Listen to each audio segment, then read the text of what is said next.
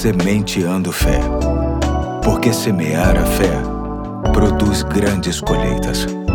Olá, hoje é segunda-feira, dia 26 de junho de 2023. Aqui é o Pastor Eduardo e é muito bom ter você comigo no início de mais uma semana. Para tanto, quero deixar uma nova reflexão com base no livro Indescritível, Devocionais sobre Deus e a Ciência, que será trazida pelo meu parceiro mais novo de projeto. Vamos ouvi-lo com atenção. Olá, me chamo Pedro Henrique, sou filho do pastor Eduardo e membro da Igreja Batista do Fonseca. Você pode imaginar como Deus criou a luz? Deve ter sido impressionante. E não foi com um toque de um interruptor. Foi mais do que isso. Quando ele disse haja luz, deve ter sido uma explosão de luz que os nossos olhos certamente não poderiam aguentar. A Bíblia diz no Salmo capítulo 33, versículo 6, que os céus foram feitos pela palavra de Deus. Ele criou o universo e tudo que nele há. Portanto, quando ele queria luz, a luz chegou a 300 mil quilômetros por segundo. É essa rapidez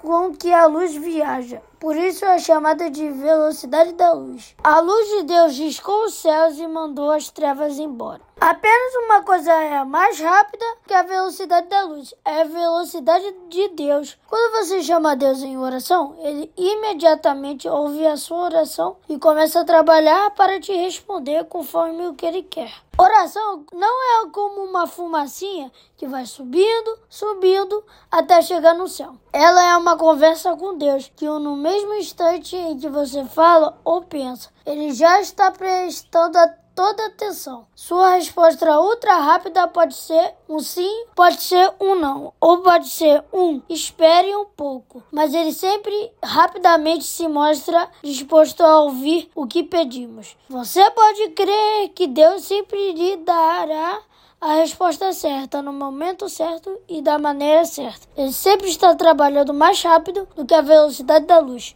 mesmo que Deus demore um pouco para deixar a resposta. Valeu, forte abraço, Deus te abençoe, até a próxima. Valeu, Pedro, Deus te abençoe também, assim como a todos que nos ouvem. Semana que vem é a vez do André. Para você que nos ouve hoje, eu deixo o meu abraço e até amanhã, se Deus quiser.